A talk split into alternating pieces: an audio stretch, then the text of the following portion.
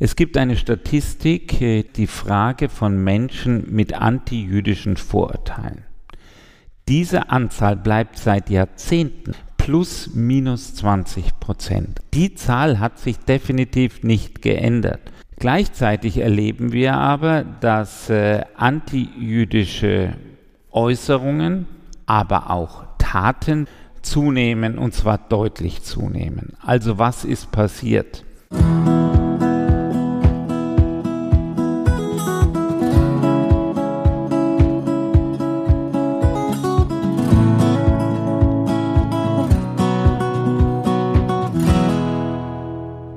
Herzlich willkommen zu einer neuen Folge unseres Podcasts Die Welt ein bisschen besser machen.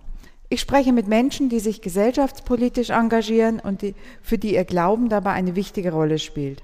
Menschen, die in unserer Gesellschaft durch ihr Handeln prägen und die, wie der Titel des Podcasts sagt, die Welt ein bisschen besser machen. Heute spreche ich mit Dr. Josef Schuster. Er ist seit 2014 Präsident des Zentralrats der Juden in Deutschland und außerdem Vizepräsident des World Jewish Congress und Vorsitzender der israelitischen Kultusgemeinde Würzburg und Unterfranken. Herzlich willkommen, Dr. Schuster. Guten Tag. Vielleicht als allererstes. Als Sie 2014 Präsident des Zentralrates der Juden in Deutschland wurden, habe ich mich richtig gefreut.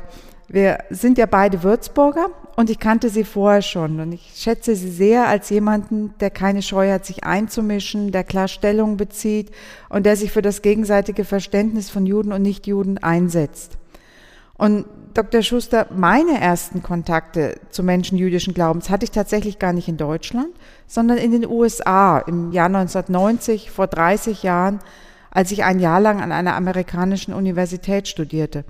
Und schon damals konnte man dort zum Beispiel problemlos Glückwunschkarten für jüdische Feiertage kaufen. Und ich hatte das Gefühl, jüdisch zu sein ist in den USA sehr unkompliziert. Aber hier in Deutschland wirkt es immer irgendwie kompliziert und Debatten über jüdisch sein drehen sich meist über irgendwelche Probleme und jüdisches Leben als Teil unseres, unserer gemeinsamen 1700 Jahre alten Geschichte ist ja für die meisten Bürger und Bürgerinnen kaum sichtbar. Woran liegt das? Ich glaube, es hat verschiedene Ursachen. Die Hauptursache in meinen Augen ist äh, die Relation, das Verhältnis von Menschen jüdischen Glaubens zu Menschen nicht jüdischen Glaubens in Deutschland generell auch in unserer Region. Wenn Deutschland eine Einwohnerzahl von insgesamt 83, rund 83 Millionen Menschen hat und wenn der Zentralrat der Juden von knapp 100.000 Mitgliedern spricht, dann haben wir eine Relation von ganz grob 100.000 zu 83 Millionen. Also die Wahrscheinlichkeit, äh, einen Menschen jüdischen Glaubens zu kennen oder kennenzulernen, ist einfach aufgrund dieser doch sehr diskrepanten Zahlen einfach gering. Also werden Juden eher als etwas Exotisches wahrgenommen. Dieses Verhältnis, Zahlenverhältnis, ist in den USA, insbesondere in den Metropolen an der Ostküste, aber auch Metropolen an der Westküste ein ganz anderes, sodass dort jüdisches Leben als etwas Selbstverständlicheres gesehen wird als in Deutschland.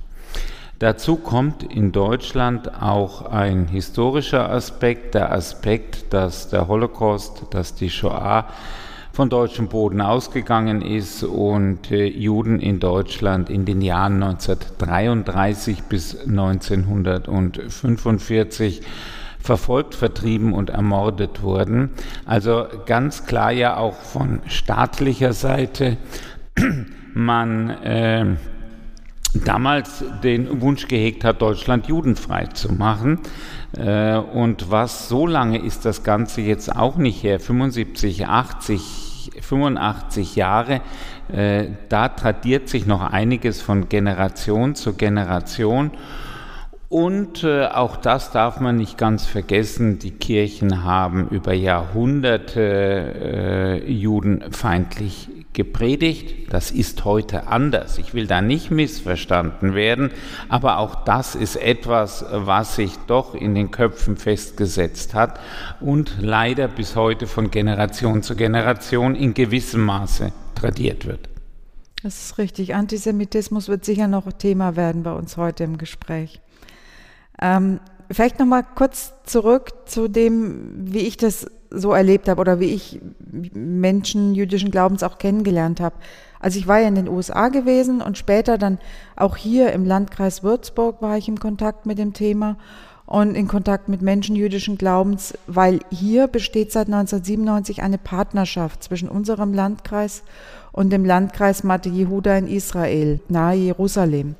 Und ich durfte im Rahmen von Partnerschaftsbesuchen nach Israel fahren und dieses wunderschöne, sonnige Land kennenlernen und jüdische Feste mitfeiern. Und die meisten Menschen, die ich kenne, denen fallen aber zum Stichwort Judentum oder jüdisch sein eben nur Worte ein wie Holocaust, KZ, vielleicht auch noch Gedenkstätten oder Stolpersteine.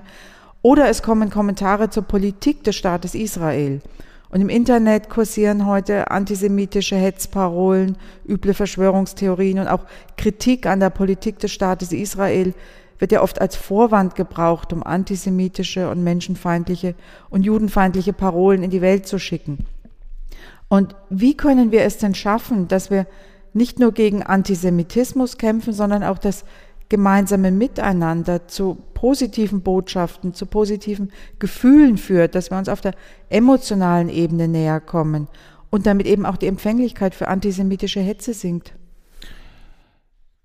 Das äh, ja, Problem ist tatsächlich, dass Juden, Judentum, jüdisches Leben häufig reduziert wird auf den Zeitraum 1933 bis 1945, also Juden auch thematisch in der Opferrolle gesehen werden. Ich persönlich baue auf dieses Jahr 1700 Jahre, auf dieses äh, Festjahr, äh, in dem daran erinnert wird, dass eben Juden auf deutschem Boden, das, was wir heute Deutschland verstehen, denn das gab es vor 1700 Jahren in, diesem, in dieser Form ja nicht, dass Juden hier in, in diesem Land, nicht nur in Würzburg, nicht nur in dieser Region, sondern ganz speziell diese 1700 Jahre beziehen sich auf Köln, seit vielen hunderten Jahren äh, eigentlich ja, verankert sind und äh, leben. Und es gab in diesen Zeiten ja positive, es gab auch negative Phasen, aber insbesondere, und das ist auch in gewissem Maße das Erschreckende, dass gerade die Jahre, die, die, äh, zu Beginn des vorigen Jahrhunderts, äh, von einem guten Miteinander geprägt waren, speziell in Unterfranken, wo wir ja sehr viele kleinere jüdische Gemeinden in verschiedenen Orten hatten, über 100 jüdische Gemeinden allein in Unterfranken. Äh, und man lebte dort ganz unbefangen miteinander. Man kannte die gegenseitigen Bräuche, man kannte die gegenseitigen Feiertage. Und was natürlich ein bisschen ja, deprimierend ist, dass obwohl man es kannte, und darauf haben sich viele jüdische Menschen verlassen. Sie haben nämlich gesagt, ah, was kann mir hier passieren? Man hörte schon, was so alles in Deutschland passiert, aber ich bin doch hier integriert, ich bin doch hier ein fester Bestandteil, ich bin hier Stadtrat, äh, Gemeinderat. Und trotzdem, trotzdem hat sie das nicht davor geschützt, dass durch die staatlichen Einflüsse äh, dieses gute Miteinander dann zerstört wurde. Trotzdem baue ich drauf, dass voneinander wissen, dass sich äh, voneinander kennenlernen, die Gebräuche des anderen kennen, äh, dass das viel dazu beitragen kann, Juden aus dieser Opferrolle herauszubringen. Das Zeitalter 33 bis 45, die Jahre sind wichtig, sind historische Daten, die äh, nicht nur für die jüdische Gemeinschaft von Bedeutung sind, sondern ich glaube, aus diesen Jahren muss man lernen. Wenn man aus diesen Jahren und den Geschehnissen nicht lernt, dann muss ich sagen, hätte ich die Sorge, ob sowas nicht wieder geschehen darf, kann. Und das darf es nicht wieder. Aber ich hoffe, dass es einfach so gelingt, auch Judentum und jüdisches Leben als selbstverständlichen Bestandteil Deutschlands, Bayerns, Frankens äh, klarzumachen. Wir haben ja in Würzburg ähm, sehr aktive Geschichtsforscher, die auch klar Biografien immer wieder in die Öffentlichkeit bringen, zum Beispiel Felix Fechenbach. Oder also ich habe das Gefühl, dass wir hier sehr viel tun über öffentliche Medien, über Stolpersteinverlegungen schon früh und so weiter, um über vergangenes jüdisches Leben aufzuklären. Ist das genug? Sind wir da besser als andere Regionen oder ist es noch nicht genug?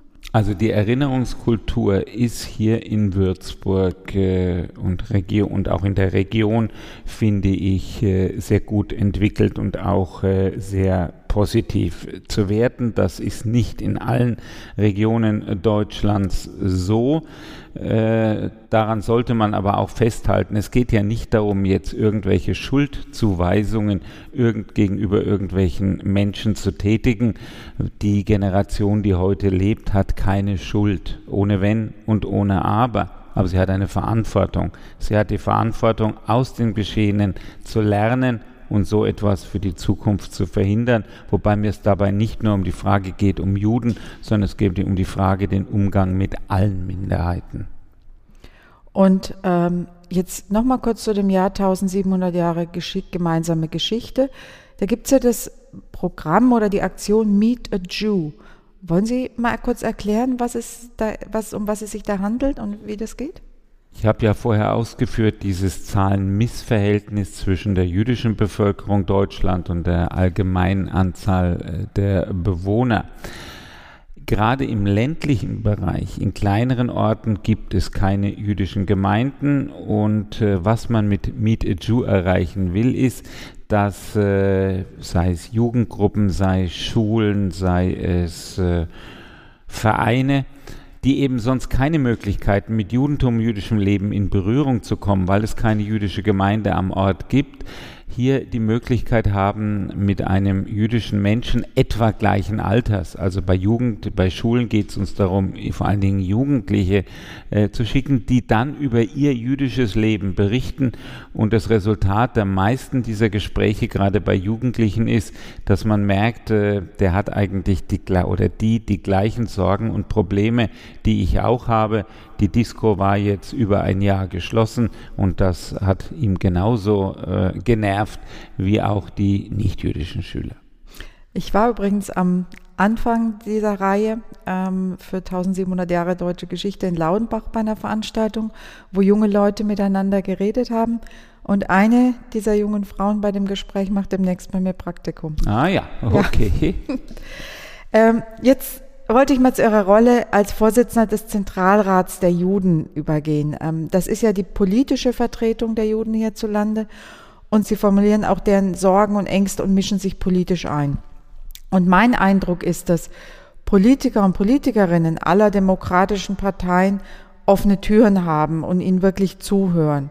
Gibt es aber auch Punkte, bei denen Sie sagen, hier haben Politiker oder Politikerinnen ihre Warnungen nicht ernst genommen oder erst zu spät ernst genommen?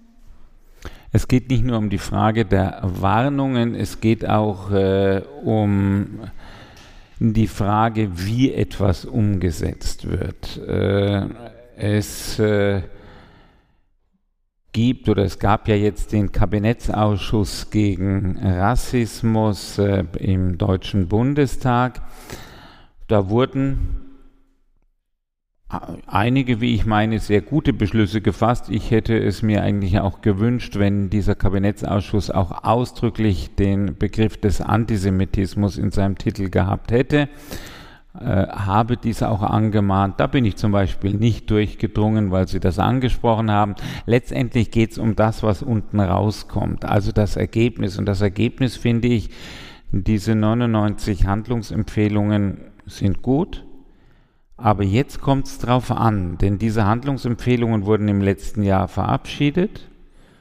Und äh, wer das Gebäude des Deutschen Bundestages kennt, der weiß, dass es da viele Zimmer mit vielen Schreibtischen und vielen Schubladen gibt. Und wenn das, was hier verabschiedet wird, jetzt in irgendeiner Schublade verschwindet und erst beim Aufräumen in einigen Jahren wieder verstaubt auftaucht, dann war die ganze Arbeit umsonst. Und da ist meine Hoffnung, dass wirklich man nicht nur sagt, na gut, die Arbeit ist gemacht, wir haben ein Papier entwickelt, es geht dann um die Umsetzung des Papieres. Ja, und ich werde auch schon mit darauf achten, dass äh, die, der Staub in der Schublade nicht zu hoch wird.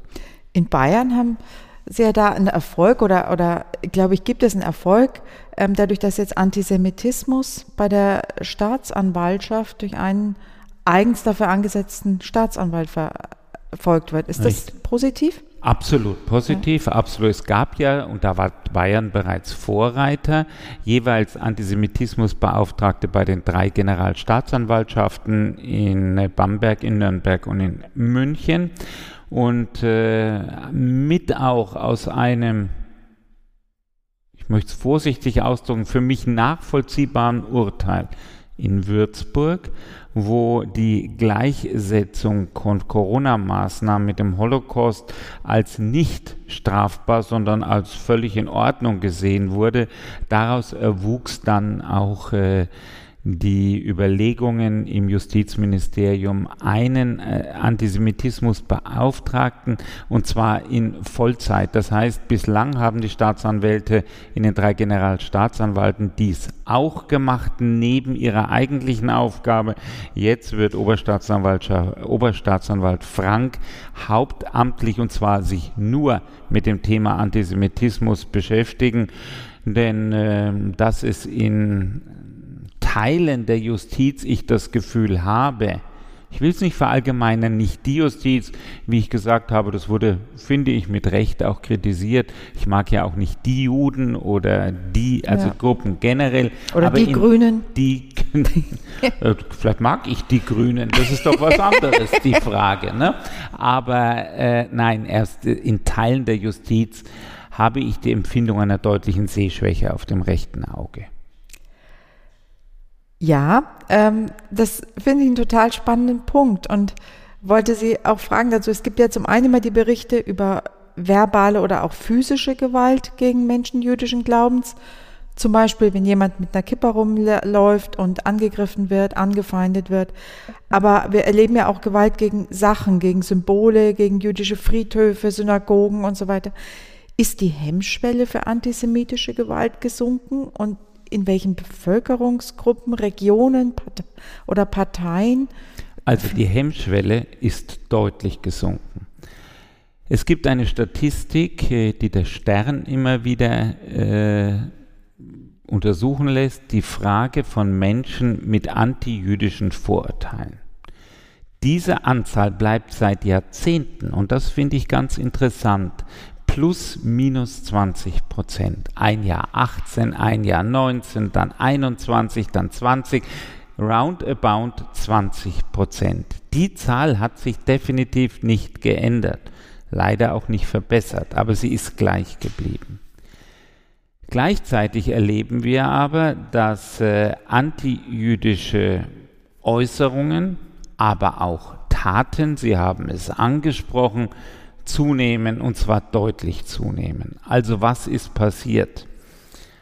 Lange Jahre hat man sich auch nicht getraut, Sachen zu sagen. Heute getraut man sich wieder, Dinge zu artikulieren.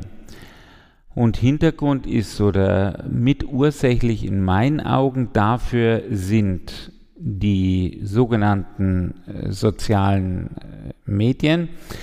Äh, hier kann man sehr einfach Dinge hineinschreiben anonym, übrigens auch zunehmend mit Klarnamen äh, und kann sich hier klar artikulieren. Und wir haben eine Partei leider in allen Landtagen und auch im Deutschen Bundestag, im Klartext meine ich die AfD, die mit Äußerungen wie dass äh, der Nationalsozialismus als Vogelschiss in der Geschichte äh, mit dem Mahnmal der Schande bezogen auf das Holocaust-Mahnmal in Berlin.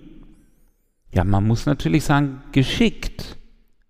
Aber es ist zweideutig, bewusst zweideutig, aber eindeutige Aussagen trifft, was gemeint ist, braucht man nicht lange überlegen, aber natürlich so geschickt auch verpackt, dass es nicht unbedingt strafrechtlich relevant ist.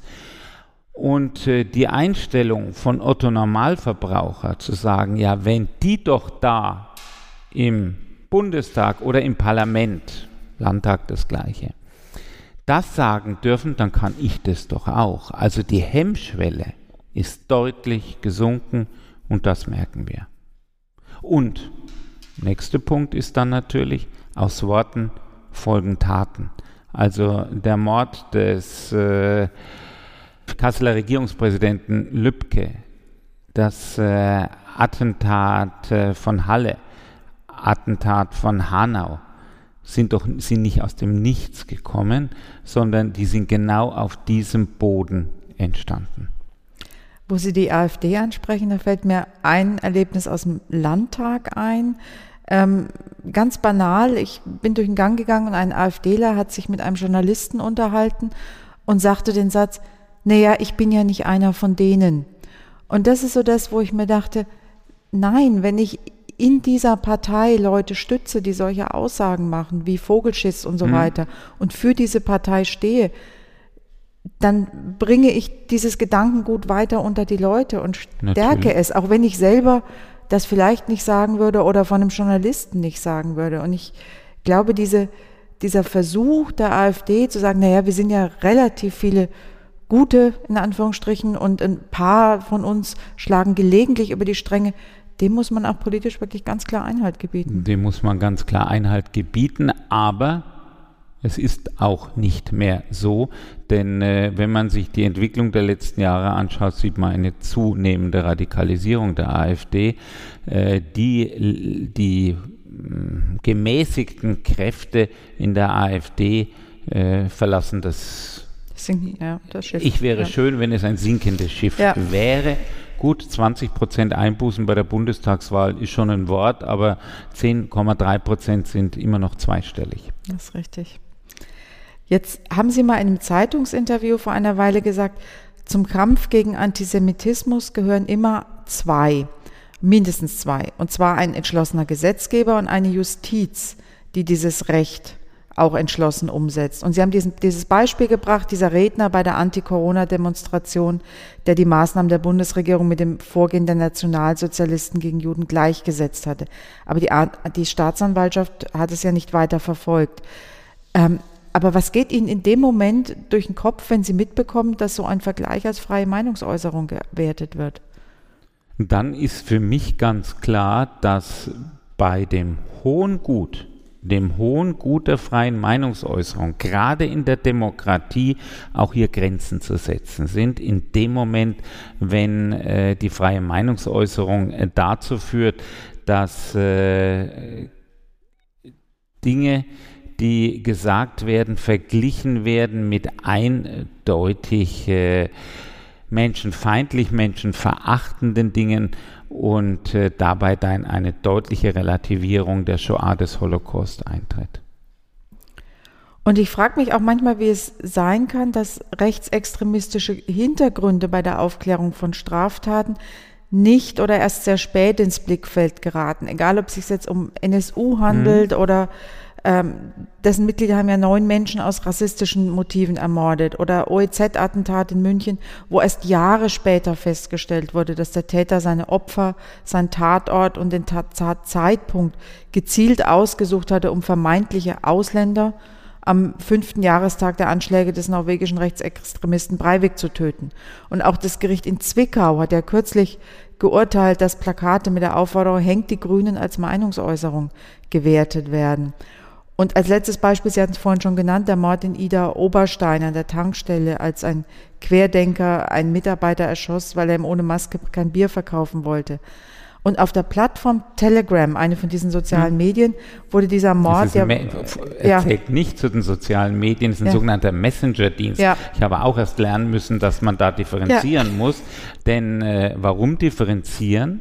Das Netzwerkdurchsetzungsgesetz, das die Möglichkeit bietet, in den sogenannten sozialen Medien hier Dinge sperren zu lassen, greift nicht auf die Messenger-Dienste. Da haben Sie recht. Das ist der nächste Punkt, äh, wo der Gesetzgeber dringend ran muss. Entschuldigung, wenn nee, ich Sie unterbrochen habe. Da haben Sie hab. völlig recht, das ist absolut richtig. Aber nochmal auf, auf dieser auf diesem Messenger-Dienst ja. Telegram wurde dieser Mord ja wahlweise als Notwehr, logistischer Schritt und Beginn eines, logischer Schritt und Beginn eines lang ersehnten Befreiungskampfes gegen die angebliche Merkel-Diktatur gefeiert. Und mir wird, wenn ich sowas höre, ja richtig schlecht. Und wie gehen Sie denn als jemand, der sich entschieden gegen Rassismus äußert und als jemand, der oft genug im Zentrum des Hasses steht, mit solchen Nachrichten um?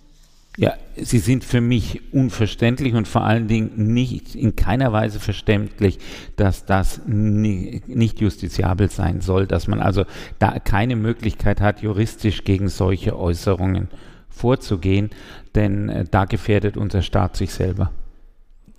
Und einen letzten Punkt möchte ich in dem Zusammenhang noch anschneiden, nämlich die Frage, ob und wie wir endlich mit einer ehrlich, zu einer ehrlichen Auseinandersetzung mit den Tätern des Holocaust kommen. Sie hatten ja vorhin schon gesagt, die Erinnerungskultur hier in der Region ist relativ gut. Ähm, und ich erinnere mich aber früher, als ich Kind war, an Diskussionen bei Nachbarn, als die Sendung Holocaust damals im Fernsehen lief, dass ich Kommentare hörte nach dem Motto, das ist alles vorbei, der alte Mist soll man endlich ruhen lassen. Und im Landkreis Würzburg erleben wir, dass Jahrzehnte nach dem Hitlerregime immer noch Debatten darüber geführt werden müssen, ob der Bürgermeister, der sein Dorf kampflos übergeben hat, am Ende des Krieges ein Verräter sei, dem kein, kein ehrendes Gedenken zustehe oder eben doch, oder ob der Name eines Auschwitz-Täters auf dem Gedenkstein stehen dürfe oder nicht, weil er angeblich auch Opfer sei.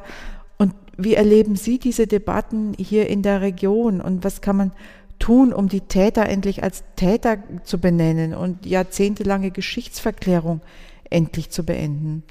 Ich glaube, da ist in der, gerade in den letzten Jahren, fünf Jahren, ja, eine ganze Menge geschehen. Und das Ganze ist für mich auch logisch nachvollziehbar, wenn ich auch nicht sage, das war alles richtig. Aber wir sind jetzt in der Situation, dass es kaum mehr Überlebende des Holocaust gibt, aber es gibt genauso wenig, kaum mehr Täter, kaum mehr Menschen, die aktiv in den Nationalsozialismus verstrickt waren. Es war sicher für viele Familien, Angehörige von Tätern, sehr schwierig, sich mit dem Handeln des eigenen Vaters, Großvaters, Onkels auseinanderzusetzen. Und darum ist dieses Thema lieber totgeschwiegen worden. Und man hat es unter der Decke gehalten, solange es nur irgendwie ging, weil das ja doch äh, für die Familiengeschichte nicht unbedingt ein Ruhmesblatt ist. Äh, ähnlich die Situation, Sie haben den Grabstein, äh, den, nicht Grabstein, Sie haben den Gedenkstein in Kirchheim angesprochen. Äh, die Diskussion um diesen Namen ist ja nicht neu gewesen. Die wurde schon mal vor 20 Jahren etwa geführt. Und äh, damals äh, waren, hatten die Familie noch äh, sehr darauf gedrängt, die Ehre des Namens der Familie hochzuhalten.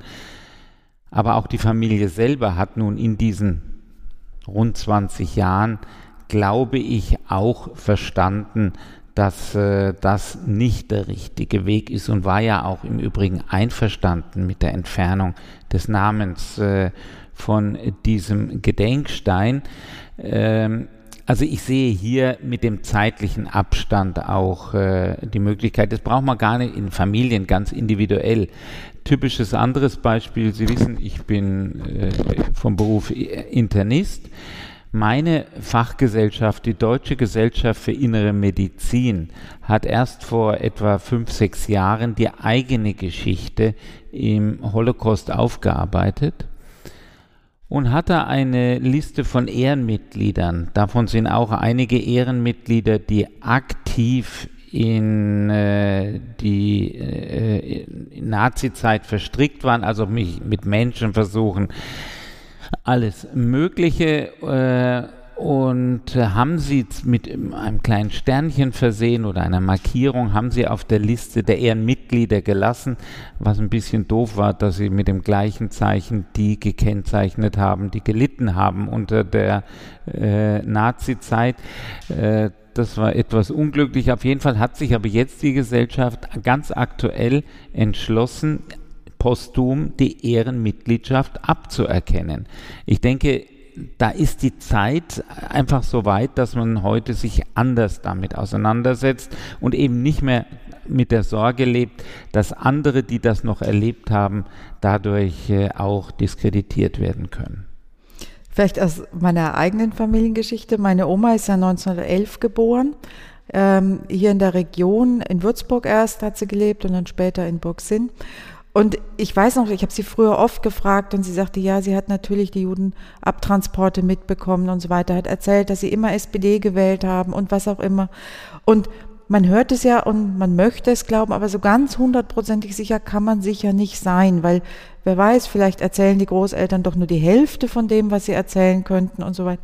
Und ich weiß noch, als ich vor 20, 30 Jahren irgendwann eine Bekannte getroffen habe, die meine Oma sehr gut kannte, die mir von sich aus irgendwann erzählte, wie sehr sie meine Oma gewarnt hatte, als das Attentat auf Hitler war und sie sich lautstark geärgert hat, dass es nicht erfolgreich mhm. war und sagt, sei bloß still und, und sagt, sie hat sich oft so geäußert, sie hat sich oft so gewarnt und das ging mir so runter, dass mhm. ich mir dachte, oh, anscheinend war sie wirklich so, ja. wie sie mir erzählt hat. Aber das war für mich persönlich so eine Erleichterung. Ich habe zwar nie wirklich dran gezweifelt, aber so richtig nachfragen, traut man sich dann doch nicht so oder nur begrenzt? Und das ist schon, wenn es in der Familiengeschichte noch potenzielle Täter gibt, ist es schwierig für die Verwandten, aber ich nichtsdestotrotz, ich habe das Gefühl, es, für meine Generation hat es viel zu lang gedauert, bis man sich hier in der Region oder auch anderswo offen mit den Tätergeschichten auseinandergesetzt hat. Definitiv, aber nicht nur, das muss man jetzt zur Ehrenrettung Frankens und Unterfranken sagen, nicht nur hier in der Region, sondern generell. Und um ehrliche Debatten zu führen, brauchen wir auch Wissen und Transparenz. Und dann gibt es Orte wie der Lernort Gleusdorf oder jüdische Museen, es gibt Synagogen und so weiter. Das sind alles wichtig. Und haben wir eigentlich genug Orte dieser Art? Haben wir die richtigen Konzepte? Gehen wir da als Gesellschaft oft genug hin und sollten Schüler und Schülerinnen sich lieber mit mehr mit jüdischer Gegenwart und Antisemitismus beschäftigen, als Besuche in Konzentrationslagern zu machen? Warum kann man nicht das eine tun, ohne das andere zu lassen? Also ich halte den Besuch in einer KZ-Gedenkstätte schon für auch gerade junge Menschen eindrucksvolles Erlebnis, äh, an dem man sehr plastisch zeigen kann, wo Menschenhass, Menschenfeindlichkeit, Rassismus, in diesem Falle Antisemitismus hinführen kann. Und trotzdem geht es mir aber darum zu sagen, okay, Juden sind nicht 33 vom Himmel gefallen und waren 45, siehe KZ, weg, sondern dass es hier eine viel, viel längere Geschichte vorher und Gott sei Dank auch wieder eine Geschichte nachher gibt. Also diesen Besuchen in den Gedenkstätten halte ich für wichtig, aber die sollte man einbetten, einbetten in einen größeren zeitliches Spektrum.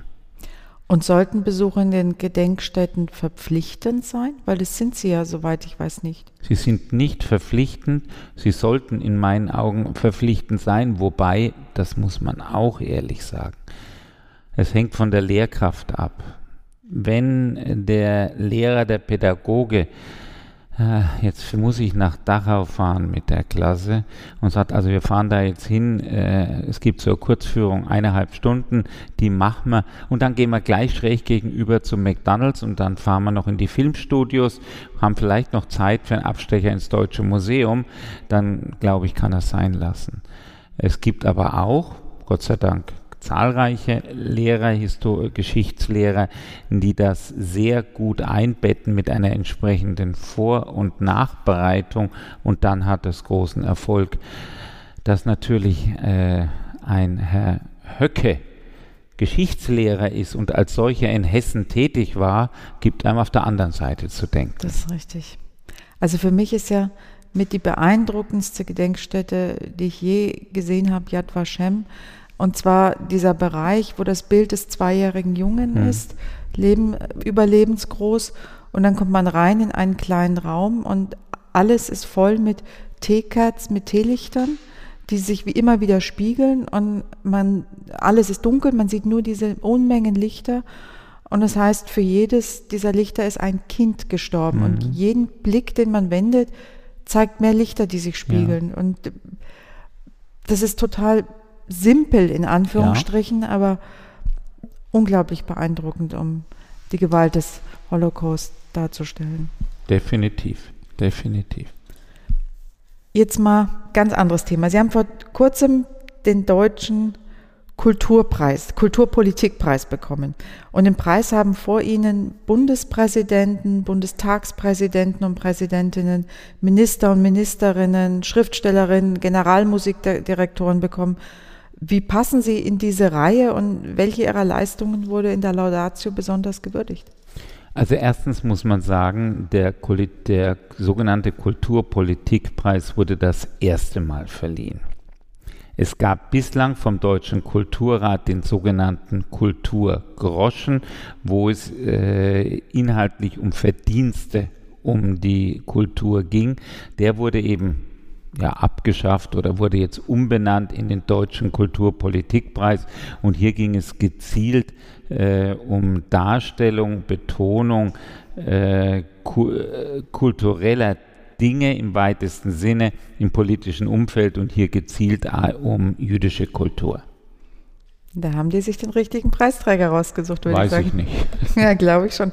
Aber das Bundesverdienstkreuz haben Sie ja auch bekommen. Und ist das jetzt, das Bundesverdienstkreuz zu bekommen, ist das tatsächlich in Anführungsstrichen nur eine Ehre, also ein Dank für Verdienste, die man geleistet hat? Oder empfinden Sie es auch ein bisschen als Last in dem Sinn, dass mit dem Dank für bisherige Verdienste auch eine Erwartung an die Zukunft verbunden ist und ein weiteres Engagement? Also als Last empfinde ich es auf jeden Fall nicht, aber ich will auch klar sagen, dass ich das, äh, so empfinde ich es, stellvertretend für eine ganze Reihe von Menschen entgegengenommen habe, die versuchen, jüdisches Leben transparent nach außen zu bringen. Wir haben 105 jüdische Gemeinden in Deutschland. Also äh, ich sehe das eher als äh, die Würdigung all derer Menschen, die sich hier in dieser Hinsicht engagieren. Ich denke, das ist eine verdiente Würdigung. Ähm, allerletzte kurze Frage. Wie werden Sie das kommende Wochenende verbringen? Arbeiten oder entspannen? Ähm, mehr am kommenden Wochenende entspannen. Und zwar deshalb auch entspannen, weil ich mir erdreiste, am Sonntag eine Woche in Urlaub zu fahren. Ich wünsche Ihnen einen wunderschönen Urlaub und genießen Sie es. Vielen Dank. Herzlichen Dank für das Gespräch.